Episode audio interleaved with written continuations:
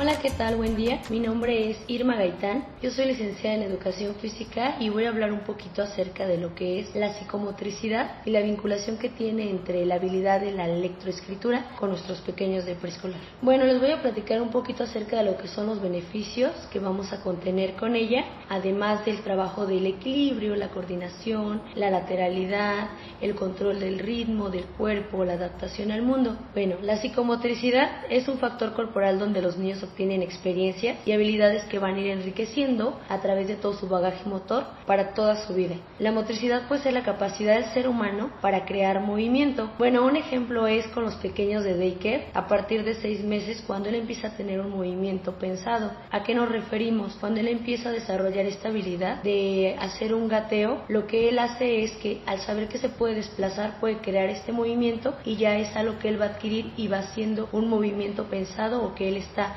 actuando en el momento. O el ejemplo del pequeño cuando está tomando una cuchara y lleva el alimento del plato a su boca, sabe que al hacer esta ejecución va a obtener el alimento. O si nos vamos a lo que es con los niños de preescolar, sabemos que ellos están desarrollando varias habilidades, pues entre ellas toda la parte motora, pero también sabemos que ellos a partir de los 4, 5, 6 años están desarrollando la habilidad de la lectura y de la escritura. Bueno, pues ellos tienen bien trabajado la parte motora, van a poder desarrollar con facilidad las demás habilidades. Si ellos trabajan desde la motricidad gruesa, los movimientos de lanzamientos, que lancen con mano izquierda, con mano derecha, están trabajando ambos hemisferios, desde patear una pelota, llevar el objeto de un lado a otro, de ahí se va a ir ahora lo que es la motricidad fina, donde ellos van a poder ensartar algún objeto, meter una pelotita a alguna botella, ya van a empezar a trabajar lo que es la motricidad fina y de ahí se van a poder ir a lo que es el trabajo del rasgo. Teniendo la motricidad gruesa para ir a la fina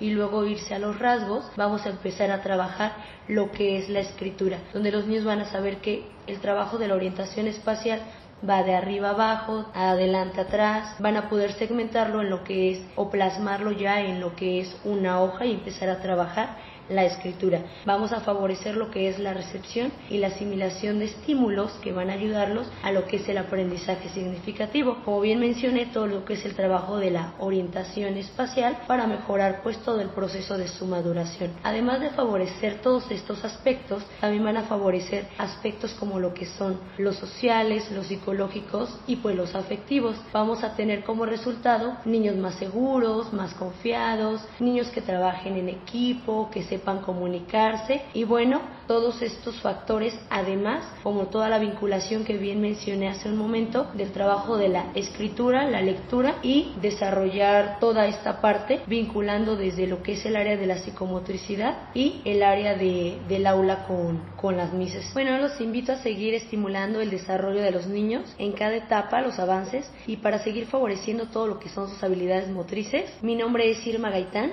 Los invito a seguir los próximos podcast con orgullo Celta Soy.